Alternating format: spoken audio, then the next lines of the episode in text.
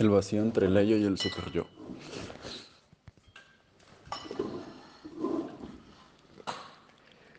Entre el... Es que tal vez algunos dicen que el yo no existe y que hay un vacío entre vacío entre el ello y el super yo. Un, un vacío con el que no podemos vivir, entonces tienen que inventar algo en medio y eso que inventamos es el yo o, o la identidad. Para explicarnos pues nuestra existencia. O... Ok, un ejemplo. O sea, ya aquí yendo como a tema de, de un lenguaje en el que estamos comunicando siendo un poquito más estrictos. Un ejemplo, dijiste, o sea, solamente vamos a ser como un poquito más estrictos en el lenguaje. Porque dijiste, hay un vacío en el que no podemos vivir. O sea, con el que no podemos vivir. Con el que no podemos vivir. Hay un vacío entre el ello y el super yo con el que no podemos vivir. Sin embargo, ¿quién no puede vivir? O sea, si todavía no hay un yo ahí, ¿quién es quien no puede vivir? En ese caso tendría que ser el yo, ¿no? Ajá, o sea, como si ya estuviese entonces ahí. Y desde otros lugares piensan que hay como que siempre hay un yo como un prototipo. ¿Cómo es un prototipo? O sea, algo, eh, digamos que está, pero aún no está construido del todo. ¿Como que está a medias? O sea, y, y, que debe de haber como una realización o una culminación del yo en algún no momento. una culminación, pero un desarrollo. Y ese desarrollo... No está, no está desarrollado. ¿Y tiene, cuándo tiene el potencial para hacerlo, pero no está desarrollado. ¿Y cuándo se desarrolla? O sea, según esta Ese- versión, es- pues. Esto sí se desarrolla pues a través de la socialización y todo eso, la, ex- la experiencia. O sea, como la creación de la identidad, más bien. Ya. ¿Viste A Avatar? través de identificaciones. No manches. ¿Viste Avatar? Sí. Ah, ¿Viste? ah, pues ya ves este soldado que. ah, pues que ponen en otro cuerpo, ¿sabes? Entonces, digo, en la película no es un tema filosófico, sin embargo, nosotros sí que podemos sacar como el tema de que sigue siendo él o no sigue siendo él, ¿sabes? Como es como una buena pregunta, porque si el yo tuviese esencia o fuese como algo fijo siempre ahí y no fuese una construcción de otras cosas o, ajá, o no fuese un vacío, pues entonces sí, es él. No más que en la película explican que lo que, que sacan de la mente del soldado, la información que hay ahí programada, ¿cierto? O sea, que tal vez es un ello y un super yo, tal vez, o sea, lo que está programado en su mente, sacan su personalidad, sacan toda la información de su identidad y la almacenan en otra mente, digamos, en otro contenedor, contenido y contenedor. Y, y sí, o sea, creo que hace juego con que podemos entender que el yo es como más como un contenedor que no tiene esencia, sino es algo que tú le metes al yo, ¿sabes? O sea, cuando la mente nace y es una mente joven y vacía, no es como que Alan nació, más bien fue como que Alan se fue construyendo, ¿sabes? Por las causas que lo iban rodeando, las causas y circunstancias. Entonces, según el último episodio, el de información y atención, yo, que- es el que te estaba platicando que estaba chido que leas, am, en este momento o en esta versión está dividido, digamos, el humano como en tres partes distintas básicas, que es la sensación del yo mismo, la sensación del yo, del mí mismo, la información mental en el contenido y conciencia. Eh, como que esas tres son, digamos, como la construcción del, del yo en este momento, del yo como aquí, esto cotidiano. Am, entonces lo que sucede es que el nuevo avatar, el nuevo soldado, ya el gatito azul, tiene la sensación del yo, tiene la sensación del yo mismo, que en este momento lo podemos tal vez entender como ego, o sea, no más como un título, pues, o sea, como la sensación de yo mismo, del yo, como tiene esa sensación de que es él, ¿ok? Ah, sin embargo, tiene la misma información, tiene una información, me distraigo tantito, Mm, tiene la misma información que estaba en otro contenedor.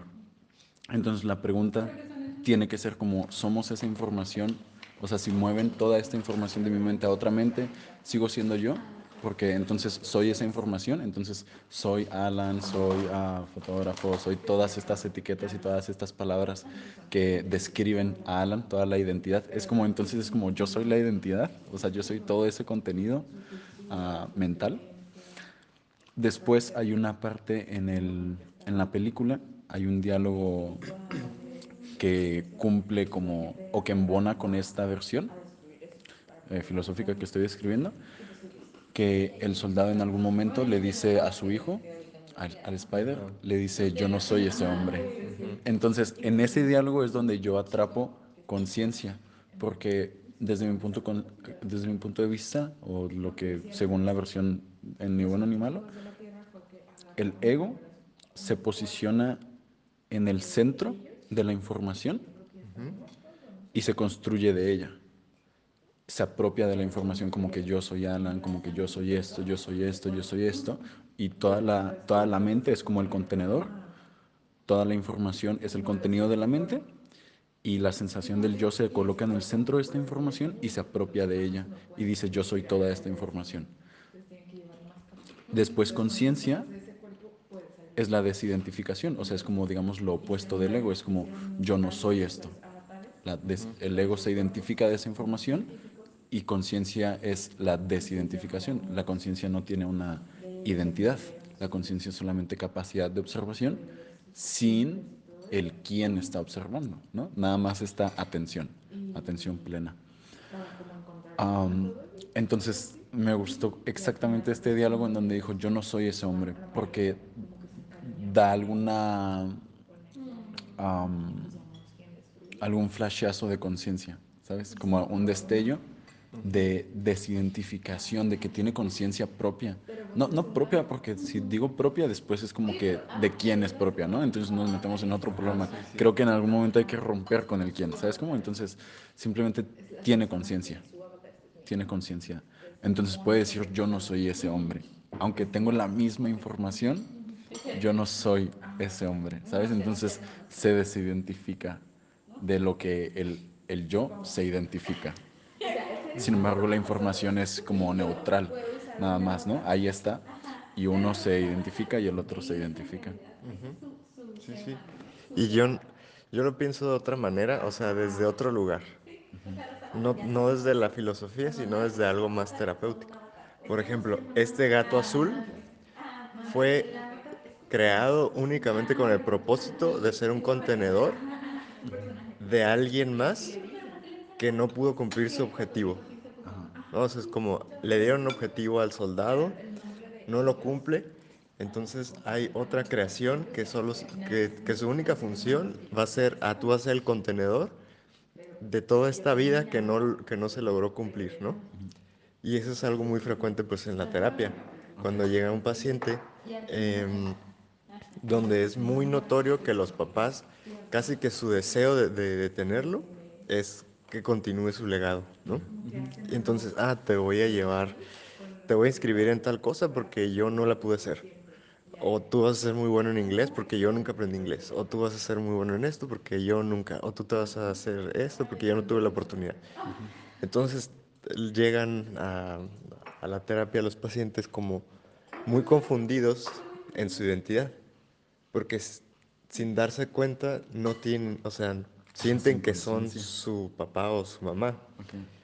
Y, pero pues no les funciona definitivamente, porque ellos intentan como ser algo diferente, pero están como atrapados, ¿no? Como eh, a repetir algo que no entiendo qué es, pero lo tengo que repetir.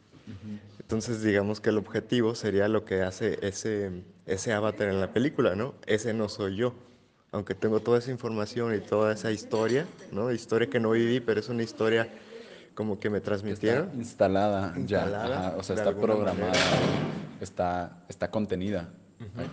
Y es, no, bueno, a pesar de todo eso, ese no soy yo. Obviamente, pues en la película se logra en un, en un rato, pero pues es, es, muy complicado pues de, de lograr. Sí, o sea, es que hay que posicionarse yo en el episodio de información y atención, eh, pues se me hizo cool como graficar como que el yo se ponía en el centro, como que normalmente pensamos, o sea, como que yo pienso como, bueno, si este es mi cuerpo, entonces yo no soy el cuerpo porque yo soy algo y el cuerpo es algo de mí. ¿Sabes cómo?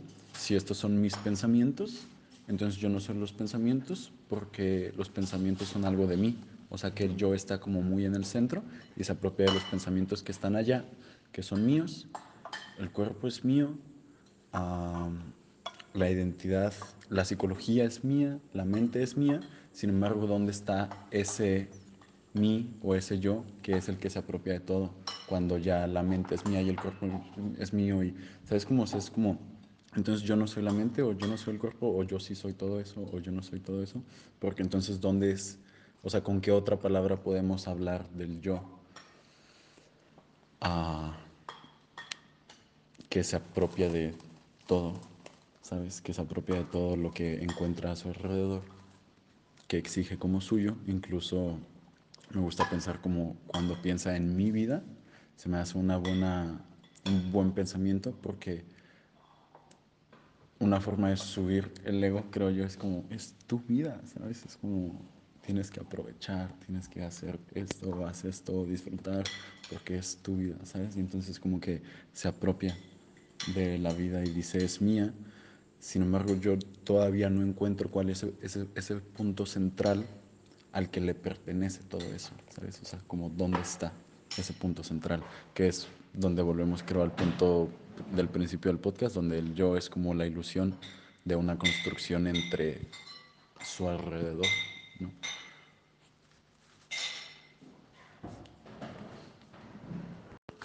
Mm. ¿Qué, ¿Qué, personaje te gustó? ¿O, con, ¿O, te identificaste con alguno de ellos? ¿O te sentiste cercano? Tal vez un poquito. No sé si un personaje, pero pero tal vez a la familia como tal. Oh, wow. Me encanta hacer esta entrevista. O sea, más como al concepto de la familia, cada quien tenía su rol, muy, a lo mejor hasta muy estereotipados todos, ¿no? Porque era el papá que cuidaba, la mamá, este, como feroz que cuidaba a los hijos, que trataba de ser más flexible, que le decía al papá, hey, sé más flexible con ellos, como la, la parte más emocional, ¿no? o la mediadora. Luego los, los adolescentes que tenían que ser adolescentes, ¿no? Y tratar de encontrar su camino, eh, luchar con la aceptación del papá y todo eso. Y lo, digamos, lo, lo, peligroso que es explorar su propio camino, las dificultades del padre para aceptar que otros vayan por otros caminos que él no y el miedo de perder a la familia, la familia que está como creciendo y la, la chica que, que, no se siente parte de la familia, que es como la oveja negra. La única y diferente. Y que en, en, el caso de ahí, pues sí, no, no había nacido de ahí, ¿no? Eh, y la niña, pues como que todavía está muy inocente y no tiene problemas con nadie y todos la cuidan, ¿no? Sí. Entonces, como que esa, toda esa travesía familiar alrededor de la guerra y demás, fue lo que, digamos, en cuanto a personajes, como lo que más me gustó. Wow, fíjate, o sea, he recibido respuestas pues distintas de que no, pues a mí me gustó este muchacho, a mí, el Marcos me dijo que le gustó la ballena, o sea, que de verdad cada quien pues se refleja en cada uno de los personajes, entonces creo que Avatar es una película de nivel mundial porque exactamente tiene estas identidades más básicas con las que, o sea, tú estás viendo una película distinta porque tú te identificas con otros personajes. Y como Avatar tiene tantos personajes desde bebés, niños, adolescentes, padres, y pues sí muestran el padre que protege, la mamá que cuida, ¿sabes? Muestran la rebeldía, el nuevo amor, uh, el como tener nuevas, uh, el salir de tu casa, salir de tu refugio, pedir apoyo, eh, la guerra, ¿sabes? El peligro. O sea, tiene como las identidades más básicas que en el pasado, o sea, no importa el tiempo o el lugar en el que Avatar esté, porque aquí o en China la identidad de padres se conoce, me explico, incluso hay, o sea, son identidades tan básicas que el papá se va a identificar con el papá, me explico, y la mamá con la mamá, o sea, ya pues también le hice la pregunta a Ceci y ella me dijo, ah, pues me cayó muy bien la mamá, ¿no? O sea, por cómo eh, gritaba y protegía, ¿sabes? Y le pregunta a otra persona y entonces pues podemos, es una forma de espejearnos o de conocer acerca de nosotros mismos también cuando nos preguntamos con qué personaje me identifiqué o con cuál me sentí más cercano, ¿sabes?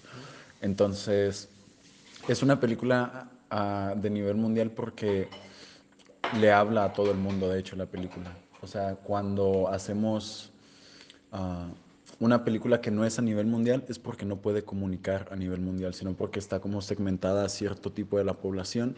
Uh, pensaba como el, en el stand de los besos o algo así, pues es una película súper segmentada en que pues, la van a ver adolescentes, ¿sabes? Como y tal vez más chicas que chicos. Entonces no es una película a nivel mundial porque no le habla a todo el mundo.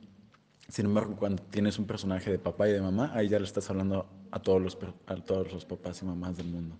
O sea, cuando ellos son, uh, cuando es exactamente la identidad de papá y mamá, no es, no es la mamá que trabaja en un hospital y tiene estas condiciones mundanas y el papá tiene estas condiciones mundanas, porque cuando metemos condiciones mundanas, entonces estamos segmentando quiénes se van a identificar con eso. Sin embargo, cuando es nada más el padre y cuando es nada más la madre, entonces todo padre y toda madre se van a identificar con cada uno de ellos. Entonces, por lo mismo, no importa que pasen 500 años, Avatar va a seguir siendo una película filosófica porque toca las bases de la humanidad, de la identidad, creo yo. De la familia. Oh, de la familia. Sí, eso fue algo que yo no vi.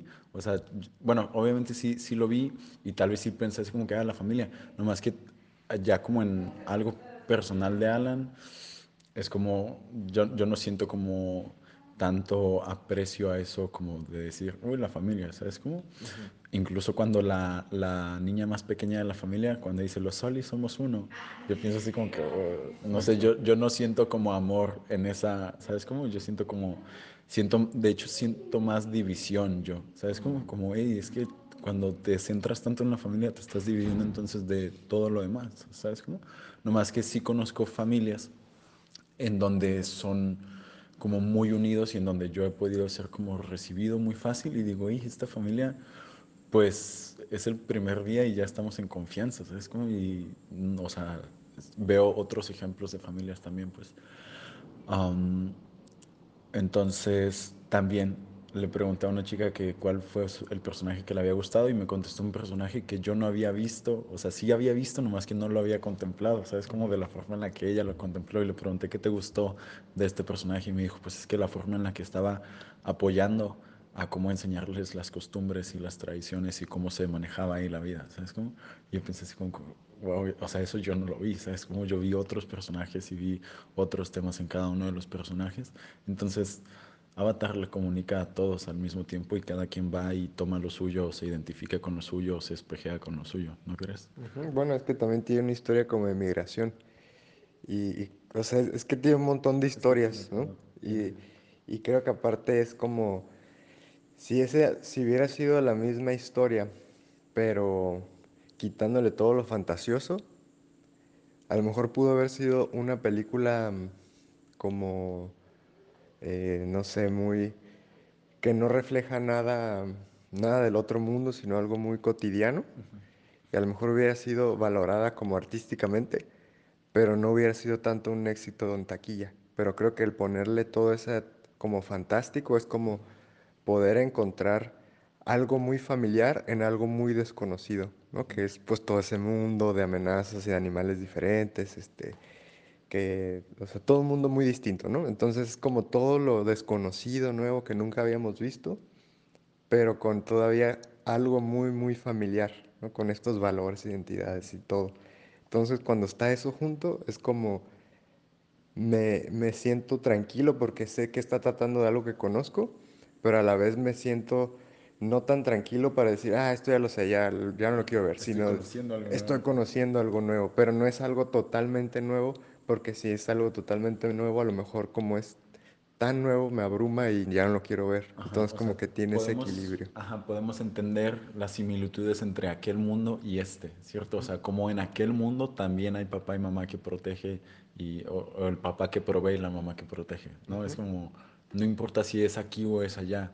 El papá tiene esta identidad y la mamá tiene esta identidad. Entonces, las identidades más básicas de humanos con el toque de epicidad de un nuevo mundo, ¿no? Y con pues toda la producción y los paisajes y la luz y es como, esto es muy épico porque estamos hablando de mundos y de estrellas y de eh, razas y bandos y guerra, que también es algo, una identidad muy básica creo en la humanidad, ¿no? O sea, como la guerra o los bandos, esa división otra vez entre tú y yo no somos lo mismo y yo estoy buscando algo y voy a sobreponerme o voy a imponerme o voy a destruir o no me importas tú, me importa más aquello que tú tienes, entonces voy y lo tomo a la fuerza, ¿no? Y el otro pues viene y se defiende y pide apoyo y entonces se crea la guerra. Y también me acuerdo de esta, me acuerdo porque ya la vi tres veces, hay un punto en donde el líder del clan... Um, los Metcallina, los de la isla, ah, el líder del clan dice que los Tulkun se habían dado cuenta, las ballenas, de que matar, no importa qué tan justificado esté, siempre trae más muerte. ¿sabes? Entonces, toca estos temas básicos, estos egos o identidades más básicos como la guerra y todas las identidades que aquí tenemos entonces, por lo mismo es una película de tamaño mundial. Sí, también, por ejemplo, el Spider, como al final salva ¿no? al, otro porque como que encontró un papá ahí, ¿no? Y el otro, primero el otro lo salvó. Y entonces parece que eso lo marcó mucho el Spider y luego tuvo que devolverle ese favor, ¿no? Entre comillas. Sí. Y entonces yo, para mí sí es una historia mucho como de las relaciones y los vínculos, eh, cómo se forjan eh, las dificultades para formar vínculos, las dificultades para entre los vínculos y también la parte del duelo, ¿no? De dejar un, espacio para entrar a otro, pero también pues los que se murieron. Entonces... La muerte, o sea, la película tiene nacimiento y tiene muerte y tiene nuevas vivencias y tiene las peleas en los adolescentes. A mí me tocó que, o sea, en la secu alguien nos caíamos mal o yo le caía mal y después terminamos siendo bien amigos, ¿sabes? O sea, pasan muchas de esas cosas básicas que casi pasan en todas las vidas o que pasan en la gran cantidad de vidas de los humanos, que es muy básico y por lo cual es una película filosófica y es que hice una relación hace poquito, una, una sinapsis yo creo de que mm, pues cuando estaba en escondido y estaba pues estaba relacionándome utilizando el inglés, pues con los días las conversaciones filosóficas con otras personas empezaban a surgir. Y llegué al punto de darme cuenta de que una conversación filosófica en inglés no se me hacía más difícil que una conversación cotidiana en inglés, porque la conversación filosófica utiliza el lenguaje más básico, ¿sabes? O sea, no, no, cuando utiliza un lenguaje complejo, entonces quien lo puede recibir se segmenta mucho. Entonces eso no es filosofía, eso es especialidad en, en un doctor, ¿sabes? Que tiene todas esas palabras de su segmento. Entonces cuando la mente puede comunicar con palabras tan básicas que todos puedan escuchar y todos puedan recibir, entonces creo que eso es una forma sabia y filosófica de hablar, ¿sabes? Cuando todos pueden. Entonces yo veía como si yo elegía decir como mente y cuerpo no son dos cosas distintas, mente y cuerpo son dos palabras que tienen una traducción automática a todos los idiomas, porque en todos los idiomas conocen estas dos palabras y son palabras básicas que, conocemos. Sin embargo, cuando, las unimos de esta forma, de que mente y cuerpo no son dos palabras, no son dos cosas distintas, entonces ya no se trata de la palabra, sino del concepto o significado de qué tanto podemos escarbar en el concepto de esa palabra, ¿sabes? Entonces, es, son palabras neutrales y nosotros escarbamos y sacamos profundidad y significado de ellas y podemos llegar como a nuevas concepciones o ver esta nueva concepción, esta posibilidad en donde mente y cuerpo no son dos cosas distintas, ¿sabes? Y decirlo en inglés no es nada difícil, entonces tal vez me trababa un poco y decía, um, no space between these two things, ¿sabes? Como, es como, y, y, tal vez mi inglés se escuchaba tan, tan de bajo nivel, sin embargo, como el mensaje estaba mucho más grande que el nivel que yo estaba manejando en inglés. Entonces cuando voy a ver Avatar, veo lo mismo, como es una película que porque habla en las identidades más básicas, entonces todos la pueden recibir, ¿sabes? Um, ¿Tienes algo más que agregar? No, me parece muy bien todo. Muy bien. Um, adiós.